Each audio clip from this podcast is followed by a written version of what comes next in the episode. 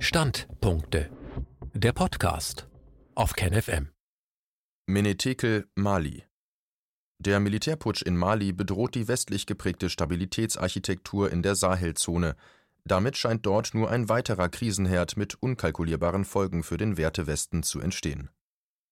Ein Standpunkt von Rüdiger Rauls. Mali, Minsk und Hongkong. Mali ist weit weg, sowohl für die deutsche Öffentlichkeit als auch für die Meinungsmacher hierzulande. Die Vorgänge in Weißrussland bestimmen die Schlagzeilen der Medien in Europa, Vorwürfe von Wahlfälschung, Proteste der Bevölkerung gegen einen autokratischen Herrscher, Forderungen nach Neuwahlen oder gar Absetzung des Autokraten. Putin wird die Mitschuld an den Zuständen in Weißrussland gegeben, denn er hält seine schützende Hand über Lukaschenko, so die Sicht des Westens und seiner Meinungsmacher. All das, was über Weißrussland und Putin von den westlichen Medien in Umlauf gebracht wird, gilt aber genauso für die Situation in Mali. Gegen den jetzt abgesetzten Präsidenten Boubacar Keita hatte es seit Juni Massenproteste gegeben. Wo war die Unterstützung des Westens für die Protestierenden in Mali, wo die ausführliche Berichterstattung der westlichen Medien? Anders als in Weißrussland flossen keine Millionen zur Unterstützung der Opposition. Auch Malis Bürger warfen dem Präsidenten die Manipulation der Parlamentswahl vom März und April vor. Diese hatte bereits 2018 stattfinden sollen, wurde damals aber aus Sicherheitsgründen abgesagt. Als sie dann endlich für 2020 angesetzt worden war, wurde der Kandidat der Opposition, Soumaila Cissé, nur wenige Tage vor der Wahl verschleppt. Trotz ähnlicher Verstöße, die man in Weißrussland aufs schärfste verurteilt, wurde das Wahlergebnis in Mali dennoch international anerkannt. All das geschah unter den Augen des Wertewestens, der seit Jahren mit starker Militärpräsenz im Land ist. Es ist nicht bekannt, dass westliche Vertreter ihr politisches Gewicht in dem Maße in Mali für die Einhaltung von Rechtsstaatlichkeit und Bürgerrechten eingesetzt hatten, wie man es jetzt aus ähnlichem Anlass in Weißrussland oder Hongkong versucht. Der Westen hielt also ebenso schützend die Hand über Keita, wie man es im Falle Lukaschenkos Putin zum Vorwurf gemacht hat. Einhellige Empörung schlug China aus den westlichen Medien entgegen, als die Wahlen in Hongkong aus Sicherheitsgründen wegen Corona verschoben wurden. Von allen Seiten hagelte es Kritik und neue Sanktionen. Als 2019 Demonstranten das Parlament in Hongkong stürmten und verwüsteten, hatte die westliche Presse viel Verständnis für die Demonstranten, scharf wurden dagegen die chinesischen Sicherheitskräfte für ihr brutales Vorgehen verurteilt. Als Demonstranten in diesem Jahr in Bamako versuchten, das Parlament zu stürmen, antworteten Polizei und Militär mit Tränengas, Gummigeschossen und scharfer Munition. Während gegenüber China eine Welle der Entrüstung in Gang gesetzt worden war, geschah in Mali bei vergleichbarem Anlass nichts, kein Aufschrei der Empörung, keine Sanktionen. Selbst die gemeinsamen Militäroperationen mit der malischen Armee liefen uneingeschränkt weiter. Undurchsichtig. Die Lage in Mali und der Sahelzone insgesamt ist nicht leicht zu durchschauen. Das liegt zum einen daran, dass westliche Politik kein großes Interesse an Berichten über Vorgänge hat, die dem eigenen Ansehen schaden und darüber hinaus auch in der eigenen Gesellschaft vielleicht für Unruhe sorgen könnten. Denn anders als in Weißrussland sind in Mali und der Sahelzone westliche Staaten aktiv und damit auch mitverantwortlich für die dortigen Vorfälle. Zum anderen haben die westlichen Medien wenig Interesse an Themen, aus denen sich keine Aufregung oder Emotionalisierung herleiten lassen. Medien, besonders die privaten, leben von der Aufmerksamkeit, die sie über Aufreger schaffen können. Das sorgt für Interesse bei den Medienkonsumenten und spült Geld in die Kassen. Je mehr Interesse, umso höher die Auflagen, Leserzahlen und damit die Einnahmen aus Anzeigen und Aufrufen. Das mangelnde Interesse der Medien an Mali und der Sahelzone erklärt sich aber auch daraus, dass die meisten Berichterstatter und Kommentatoren die Vorgänge dort nicht verstehen. Sie können sich die Vorgänge in der islamischen Welt nur unter dem Blickwinkel von Religionskonflikten und islamistischem Terror erklären. Vorgänge, die diesem Muster nicht entsprechen, werden entweder ausgeklammert oder aber durch neue Theorien bzw. Expertenmeinungen der herrschenden Sichtweise angepasst, wodurch sie aber auch immer widersprüchlicher werden. Die meisten Berichterstatter gewinnen ihre Informationen nicht aus ihrer Anwesenheit vor Ort, sondern erhalten sie von Dritten, deren Interessen nicht immer klar sind, bzw. aus Berichten von Nachrichtenagenturen, die ähnlich denken wie sie selbst. Das erschwert den unvoreingenommenen Blick auf Stimmungen und Entwicklungen in den betreffenden Gesellschaften. Als Peter Scholl-Latour über den Vietnamkrieg berichtete, konnte er eine Woche lang hautnah aus dem Lager des Vietcong berichten, er befand sich in dessen Hoheitsbereich und führte Interviews mit dessen Führer. das waren authentische Aussagen von offiziellen Vertretern der Gegenseite. Der westliche Medienkonsument konnte also aus dem Munde des Vietcong dessen Ansichten zu den Vorgängen hören und sich ein ausgewogenes Bild machen, wenn er denn gewollt hat. Das ist heute nicht mehr möglich. Der Westen, besonders die USA, haben aus der Niederlage in Südostasien gelernt, denn der Vietnamkrieg ging zu einem nicht unerheblichen Teil im eigenen Land verloren durch die Berichterstattung über die Gräuel der Amerikaner und die Lügen ihrer Politiker. Dem hat man vorgebeugt. Betreute Berichterstattung Heute gibt es für den westlichen Medienkonsumenten so gut wie keine authentischen Berichte und Stellungnahmen mehr von der Seite, die vom Wertewesten bekämpft wird. Alle Meldungen, die er über die Vorgänge in Konfliktgebieten erhält, sind vermittelt durch westliche Medien und westliche Geheimdienste. Seit fast 20 Jahren führen westliche Staaten in Afghanistan und anderen Staaten der islamischen Welt Krieg gegen den Terror, der Medienkonsument hierzulande hat immer nur die Informationen und Stellungnahmen erhalten, die ihm westliche Terrorismusexperten, westliche Informationen, westliche Nachrichtenagenturen, westliche Medien, westliche Politiker und westliche Geheimdienste haben zukommen lassen. Direkte Berichte aus den Kriegsgebieten waren fast immer embedded. Das heißt, Berichterstatter bekamen von den Militärs nur das zu sehen, was die westliche Öffentlichkeit erfahren sollte. Betreute Berichterstattung für betreutes Denken. Durch diese gelenkte Information ist nicht nur den Medienkonsumenten, sondern auch den Meinungsmachern selbst das politische Einschätzungsvermögen verloren gegangen. Das politische Urteilsvermögen bezüglich gesellschaftlicher Vorgänge verkümmert in den westlichen Gesellschaften immer mehr. Mit dem Untergang der Sowjetunion ist nicht nur ein politisches System untergegangen, sondern es verschwand auch das, was den Sozialismus ideologisch ausgemacht hatte, die materialistische Weltanschauung. Dass diese Betrachtungsweise besonders in den westlichen Gesellschaften weitgehend verloren gegangen ist, macht sich bemerkbar in der Qualität von Analysen und Berichten. Heutige Berichterstattung ist weitgehend geprägt von emotionaler Parteinahme und der Bewertung der Ereignisse nach der Messlatte moralisch-idealistischer Vorstellungen das Herausarbeiten, Offenlegen und Einordnen von gesellschaftlichen Grundlagen und Entwicklungen, die Darstellung historischer und sozialer Zusammenhänge ist eine Disziplin, die von den meisten Berichterstattern, aber auch von sogenannten Experten kaum mehr beherrscht wird. So werden die Vorgänge in Mali und der Sahelzone hauptsächlich auf das Wirken von Dschihadisten und Islamisten zurückgeführt, ohne dass erklärt wird, was der Unterschied zwischen beiden ist haben Islamisten und Dschihadisten voneinander abweichende Motive und Ziele oder all die anderen Gruppen wie Al-Qaida, Al-Qaida im islamischen Maghreb, ACMI oder Jama Nusrut ul-Islam wal Muslimin, die von den Berichterstattern erwähnt werden?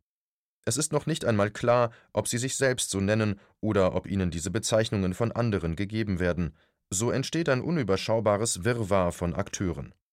Diese Verwirrung ist nicht den Verhältnissen geschuldet, sondern hauptsächlich der Verwirrung derer, die die Ereignisse zu deuten versuchen. Sie selbst haben keine Orientierung, wie eine Klärung solcher gesellschaftlicher Fragen und Erscheinungen angegangen werden kann.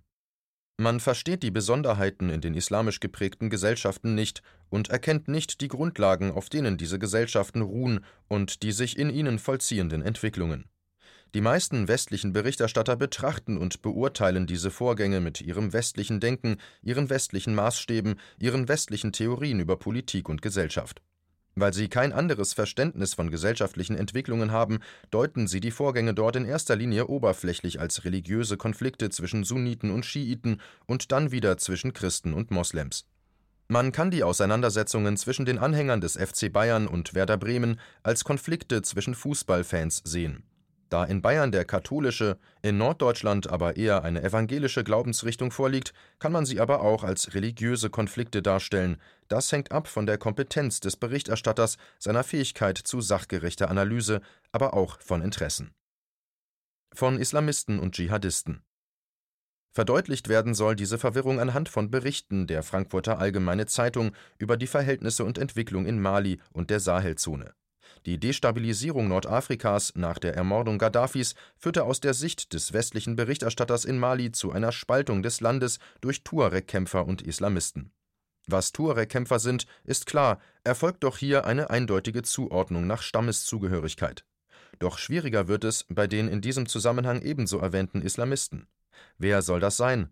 Zum ethnischen Merkmal Tuareg wird nicht nur ein religiöses, sondern zugleich auch noch ein scheinbar politisches als neues Merkmal Islamist hinzugefügt, das Unterschiede bzw. unterschiedliche Interessen zwischen den Akteuren andeuten soll.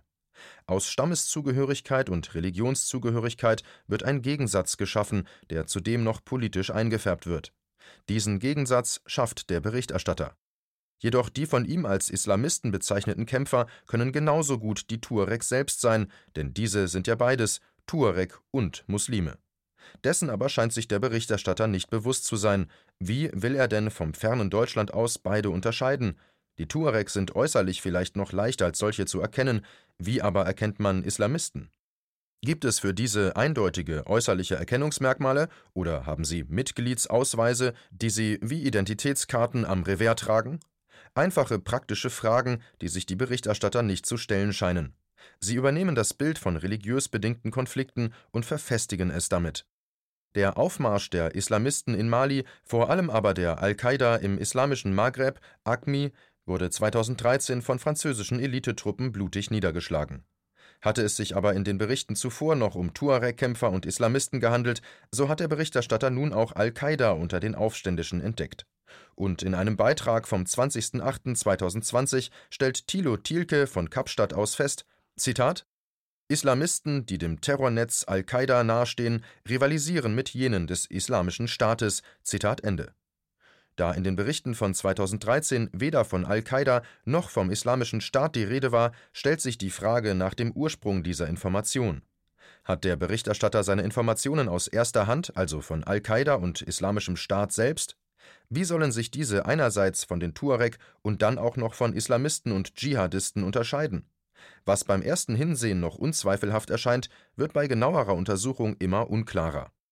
Nach der Niederschlagung des Aufstands im Norden Malis durch französische Truppen ist, Zitat, ein Teil der bewaffneten Islamisten in Wüstenverstecke geflüchtet, andere verbergen sich zwischen der Bevölkerung. Zitat Ende.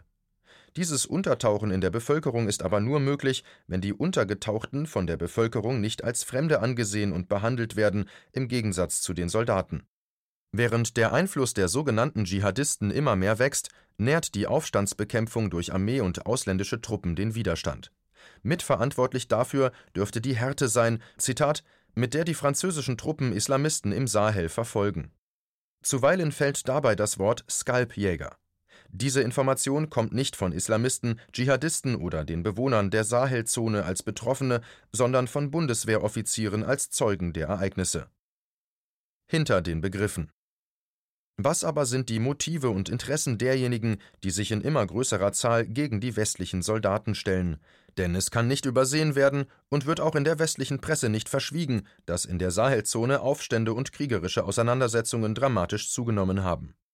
Zitat Ohne die Unterstützung der fremden Truppen würde Malis Armee vermutlich innerhalb kürzester Zeit von den Islamisten überrannt werden. Zitat Ende. Aber diese Unruhe betrifft nicht nur Mali, Sie erstreckt sich mittlerweile in einem breiten Band von Somalia an der Ostküste Afrikas über den ganzen Kontinent bis Nigeria im Westen. Angesichts der unterschiedlichen gesellschaftlichen Bedingungen dieser Länder kann nicht alles mit dem Wirken von Islamisten oder Dschihadisten erklärt werden, es muss auch noch andere Umstände geben, die die Menschen in Aufruhr versetzen. Die Niederschlagung der Aufstände und die Stabilisierungsversuche in den Staaten der Sahelzone durch westliche und UN-Truppen haben die Lebensumstände der Menschen nicht verbessert, der Reichtum an Bodenschätzen kommt der Bevölkerung nicht zugute. Die Kosten für die Kriegsführung fressen die Budgets der Staaten auf, die Regierungen der Region sind abhängig von Investoren und Geldgebern, aber diese bestimmen die Bedingungen für ihre Investitionen oder sie bleiben aus. Als Merkel 2019 die Sahelzone besuchte, hatte sie viele gute Absichten im Gepäck, aber nichts Konkretes. Zitat Die Bundesregierung hofft, dass europäische Investoren sich künftig mehr für diese Region interessieren. Zitat Ende. Aber das Interesse bei Investoren an instabilen Regionen ist gering. Zitat: Es ist noch nicht einmal eine Wirtschaftsdelegation mit in die Sahelzone gekommen. Zitat Ende. Angesichts dieser Lage und Aussichten ist ein Erstarken der sogenannten islamistischen Strömungen kein Zufall, nicht weil sie islamistisch sind, sondern weil sie für die Menschen eine Alternative zur bisher erfolglosen politischen Praxis der pro-westlichen Regierungen zu sein scheinen. Bereits 2013 stieg der Einfluss muslimischer Verbände, die sich als Alternative zum herkömmlichen Politbetrieb empfahlen, und seither ist die Lage nicht besser geworden. Derzeit stammt nur etwa die Hälfte der Haushalte der Sahelländer aus eigenen Steuereinnahmen, die andere Hälfte von internationalen Gebern. Einen großen Teil des Budgets, zwischen 15 und 20 Prozent, geben die Staaten für Sicherheit aus, Wenn die Länder wirtschaftlich nicht auf eigenen Füßen stehen, wird eine langfristige Stabilisierung der Region kaum gelingen. Aber niemand hat ein Konzept zur Senkung der Jugendarbeitslosigkeit oder zur Reform des da niederliegenden Bildungssystems. Wie sollen da Hoffnung und Zuversicht aufkommen? Als das Militär in Mali die Macht übernahm, jubelten die Menschen auf den Straßen. Dem waren wochenlange Proteste und gewaltsame Auseinandersetzungen vorausgegangen. Sie richteten sich nicht nur gegen die abgesetzten Politiker, sondern auch gegen die fremden Truppen im Land. Die Parole Tod Frankreich und seinen Verbündeten war erst vor wenigen Tagen auf den Schildern von Demonstranten in Bamako zu lesen, und sie werden immer häufiger als Besatzungsmacht beschimpft und aufgefordert, das Land zu verlassen. Zitat die Forderung eines Abzugs der französischen Truppen findet in allen fünf Sahelstaaten Gehör. Zitat Ende. Die französische Armee läuft Gefahr, verjagt zu werden, weil sie als Stütze der korrupten und autoritären afrikanischen Führungseliten wahrgenommen wird. Veränderte Wahrnehmung Offensichtlich wird auch den westlichen Berichterstattern die Widersprüchlichkeit zwischen den wirklichen Ereignissen und ihrem westlich bestimmten Blickwinkel auf die Ereignisse immer deutlicher. Solch massive gesellschaftliche Verwerfungen und Auseinandersetzungen lassen sich nicht alleine aus einer Islamismustheorie erklären. Die westliche Darstellung religiöser Konflikte als Ursache der Unruhe in der Sahelzone bekommt Risse. So stellt der Berichterstatter fest, dass im Stamm der Dogon, einem der großen Stämme der Sahelzone, Zitat, die große Mehrheit mittlerweile muslimisch ist, andere hängen dem katholischen Glauben an. Zitat Ende. Die Religion scheint also dem Stamm selbst weniger bedeutend zu sein, als es bisher den westlichen Berichterstattern war. Jedenfalls scheint dort das Zusammenleben von Christen und Muslimen unproblematisch zu sein. Immer öfter kommen in der Berichterstattung nun die grundlegenden Fragen der Lebensumstände in den Blick westlicher Kommentatoren. Zitat Die gegenwärtigen Auseinandersetzungen sind auch ein Kampf um die immer knapper werdenden Ressourcen. Zitat Ende. Dementsprechend geht es bei den Konflikten weniger um religiöse Fragen, wie westliche Berichterstatter es den Medienkonsumenten oft zu erklären versuchen. Denn, Zitat, insbesondere der Konflikt zwischen den Ackerbauern und den Viehzüchtern eskaliert zusehends. Zitat Ende. Da geht es nicht um Glaubensfragen, sondern um die für das Überleben wichtigen Fragen von Wasserrechten und Landnutzung. Zitat als Reaktion auf die wachsende Unsicherheit im Land bildeten viele der 18 größten Volksgruppen Malis Milizen zur Selbstverteidigung. Immer häufiger eskalieren seitdem Kämpfe um Wasser und Weideland. Zitat Ende. Zitat Die Lage ist heute schlimmer als 2012. Die Sicherheitslage ist eine einzige Katastrophe. Die Wirtschaft kollabiert. Der Unmut über dieses Chaos habe die Menschen schließlich auf die Barrikaden getrieben. Zitat Ende. Es scheint den westlichen Berichterstattern schwer zu fallen, sich von dem Bild des Islamismus als Verantwortlichem für alle Konflikte in der islamischen Welt zu lösen. Es war und ist immer noch auch ein sehr einfaches und weithin akzeptiertes Erklärungsmuster, das den unterschiedlichsten Interessen und Ansichten im Westen gerecht wird. Dennoch widerspricht dieses Bild immer häufiger den Gegebenheiten in der Realität, was die Berichterstatter zunehmend in Erklärungsnot bringt. So stellt man überrascht fest, Zitat, dass ausgerechnet jene Dschihadisten, die den Konflikt lange Zeit nach Kräften befeuert haben, jetzt als Vermittler auftreten und sich das entstandene Machtvakuum zunutze machen. Es sind Krieger der Jama Nusrat ul Islam wal Muslimin, des westafrikanischen Ablegers des Terrornetzwerks Al-Qaida. Zitat Ende. Nach den Worten des Berichterstatters sind sie die Leute, die dafür gesorgt haben, dass die verfeindeten Stämme zusammensitzen und Friedensgespräche führen. Das vermittelt ein anderes Bild als das bisher bekannte. Vielleicht war gerade das Machtvakuum, das in weiten Landstrichen Malis schon vor Absetzung der pro-westlichen Regierung entstanden ist, die Voraussetzung dafür, dass die Stämme Malis sich nun ohne die Einflussnahme durch fremde Interessen um ihre eigenen Belange kümmern und sie unter sich selbst regeln können Thank you.